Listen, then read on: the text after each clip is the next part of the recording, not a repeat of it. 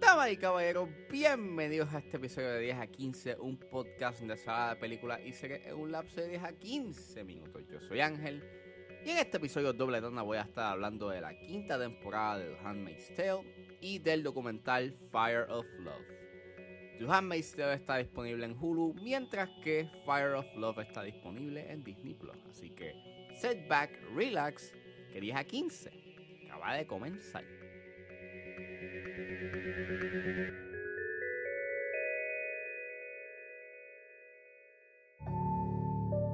He was a monster. The founding father of Gilead. He took away our country. He had to pay for what he did. I killed him. And I loved it so much. La quinta temporada de The Handmaid's Tale es creada por Bruce Miller, está basado en la novela de The Handmaid's Tale de Margaret Atwood y esta serie, o por lo menos esta quinta temporada, está dirigida por Elizabeth Moss, Diana González, Eva Vives, Natalia Lale y Bradley Whitford.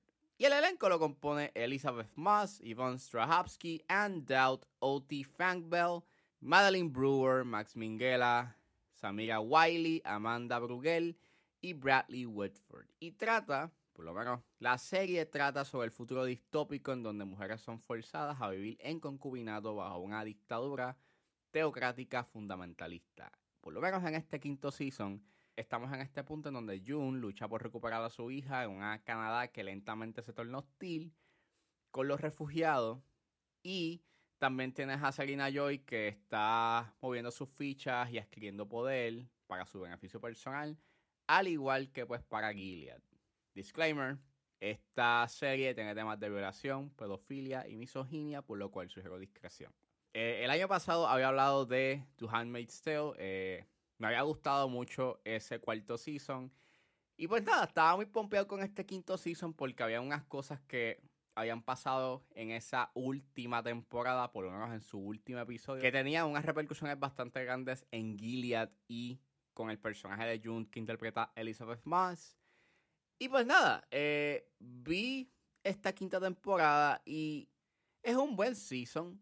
Tiene cosas buenas, tiene momentos bastante poderosos a nivel emocional y ya a este punto, digamos, si has visto la serie de, de The Handmaid's Tale y estás al día, pues sabes que es una serie que está bien hecha, o sea, está bien hecha, tiene una buena narrativa, tienes, unos buenos, tienes un buen elenco que actúa en mayúscula, visualmente se ve bien con esos colores desaturados, que ya es distintivo de la serie, pero esta última temporada, o sea, esta reciente temporada, pues está buena. O sea, por lo menos lo más que me gustó de este season fueron que habla de los temas del trauma, lo, el viaje complicado que es, pues, para tú poder lidiar con esos eventos traumáticos, habla del perdón, específicamente con los personajes de Serena Joy y Aunt Lydia, que es bien interesante cómo les están dando un cierto tipo de, de capas que hacen que tú te cuestiones, you know, si debes de, si, si estos personajes merecen algún tipo de redención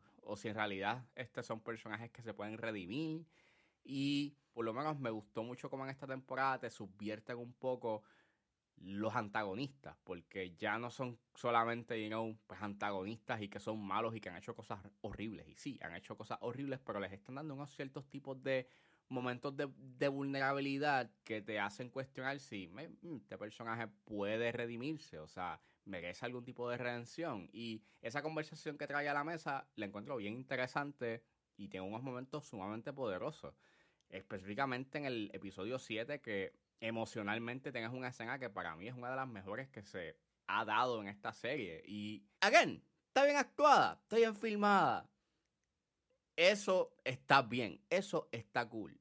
Mi issue que tengo con esta season está en los episodios 9 y 10, porque básicamente narrativamente se tornó un tanto conveniente. Entonces, esta serie sí ha tenido sus conveniencias a lo largo de los seasons. Mayormente en el tercero o cuarto han tenido como unas conveniencias y como dije eh, en mi review, en mi 10 a 15, de la cuarta temporada, pues hay personajes en, ya en este punto hay unos personajes que cuando acontece un obstáculo que se ven como que, you know, en este, en este in-between de que pueden morir o no, pues algo pasa que pues se escapan o evaden ese destino. Y por lo menos en este reciente season como que hay unas cosas que suceden que they're too convenient, entonces muchas de las cosas que este te establecen en este season porque eh, entran como que al juego unos nuevos personajes y esos personajes se convierten como que en un obstáculo, pues mm, al final, cuando pas, cuando tienes ese último tiro o esa última escena, yo encuentro que no hace mucho sentido cuando tienes en cuenta en que el personaje que está ahí, el viaje que tuvo, you know, para estar ahí, más cuando tienes en cuenta que es un personaje que mucha gente conoce, que es muy probable que gente le pudo haber dicho a esos personajes nuevos lo que estaba pasando con ese personaje.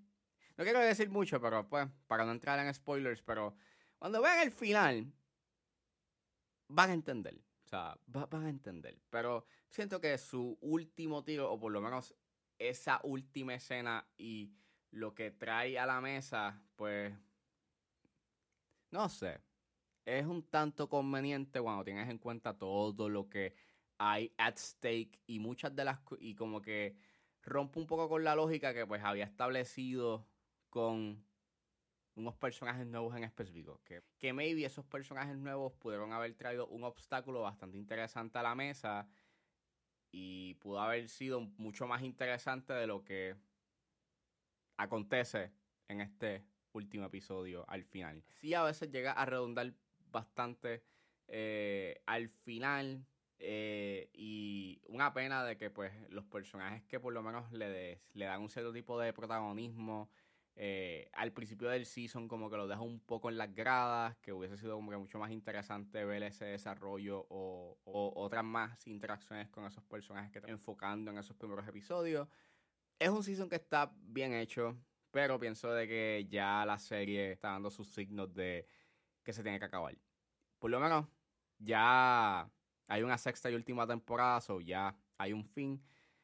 Pero nada, si han visto The Handmaid's Tale, esta quinta temporada, pues sí, véanla, pero pienso de que su final eh, pudo haber sido mejor.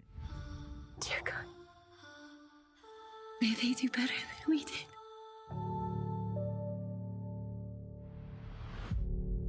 Y saliendo de The Handmaid's Tale, ahora vamos a hablar del documental Fire of Love que está disponible en Disney Plus. This is Katja. And this is Maurice.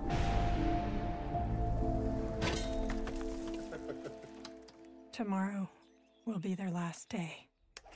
Fire of Love es un documental dirigido por Zaragoza. Es escrito por Shane Doris, Erin Casper, Jocelyn Chaput y Zaragoza. Y trata sobre la pareja de vulcanólogos Katia y Maurice Kraft, que básicamente pues te presentan la vida y obra de esta pareja de vulcanólogos, al igual que su romance y todas las aportaciones que ellos hicieron este, con su research, que no solamente trae una mayor comprensión hacia los volcanes y de la manera en cómo trabaja el interior de la Tierra, pero también que esas aportaciones científicas pues sirvieron de ayuda a comunidades que se vieron susceptibles a volcanes. Este documental eh, estrenó en Sundance este año y desde Sundance, este, Josie Meléndez de este Film Posters y de Film Talk, este, sigan este, las respectivas redes de, de Josie y Alejandro Rengo igual, sigan este eh, su podcast de Más Podcast y sus páginas. Ambos estaban este, efusivamente eh, elogiando este documental. Y yo llevaba tiempo queriendo verlo, pero no salía en ningún servicio de streaming. Y por fin, por fin salió, salió esta, esta semana. Y mano, sí, este es uno de los mejores documentales de este año. Esto es bastante conciso y esto es bastante rápido. Este documental es emotivo, es hermoso, es cinemático, es romántico. Básicamente es un amor puro lo que estás viendo por hora y media y es majestuoso y es hermoso y es... No hay palabras que describan lo puro del el amor que ambos se tenían. Es tender, Es bien bonito, pero también es triste con lo que pasa al final en ese documental. Es bastante trágico. Es una mezcla de diversas emociones y es un documental sumamente completo. Yo no tengo ningún problema con este documental. El pietaje que captura los Craft es hermoso. Sí, obviamente hubiese sido cool que pudiesen haber como que remasterizado ese pietaje, pero eso no importa porque se ve tan hermoso, tan épico, tan magistral, you know, esos visuales de los volcanes y el magma y el lava y bueno, está bien bonito. Es un documental bien sencillo, pero bien poderoso a nivel emocional y a nivel visual. Y nada, no voy a decir mucho, porque quiero que vean este documental sin saber mucho de la que hay con este documental y con el contenido, pero es de aprendizaje, pero también es cinemático. Logra capturar este romance entre estas dos personas que a merced del universo y, y que por mera coincidencia pudieron unirse bajo una misma pasión. Y, y es hermoso. Advertencia, lleven Kleenex. Porque probablemente van a llorar al final, pero es hermoso. Es hermoso, es bonito. No tengo más nada que decir. Yo sé que me estoy repitiendo, pero tienen que verlo. Es un documental completo, magistral, de los mejores documentales que yo he visto este año. Probablemente va a ganar el Oscar el año que viene y se lo merece. Porque en verdad es un documental poderoso a nivel emocional y está sumamente bien hecho y tienen que verlo. In this world lived a fire. And in this fire, two lovers found a home.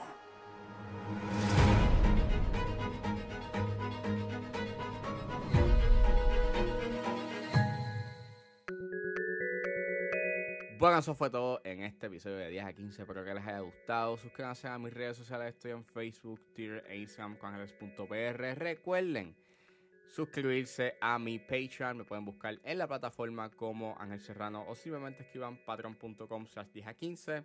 Recuerden que con un solo dólar pueden suscribirse y escuchar antes de tiempo los episodios de 10 a 15 y a 4x3. Me pueden buscar en su proveedor de podcast favorito como 10 a 15 con Ángel Serrano. Gracias por escucharme y nos vemos en la próxima.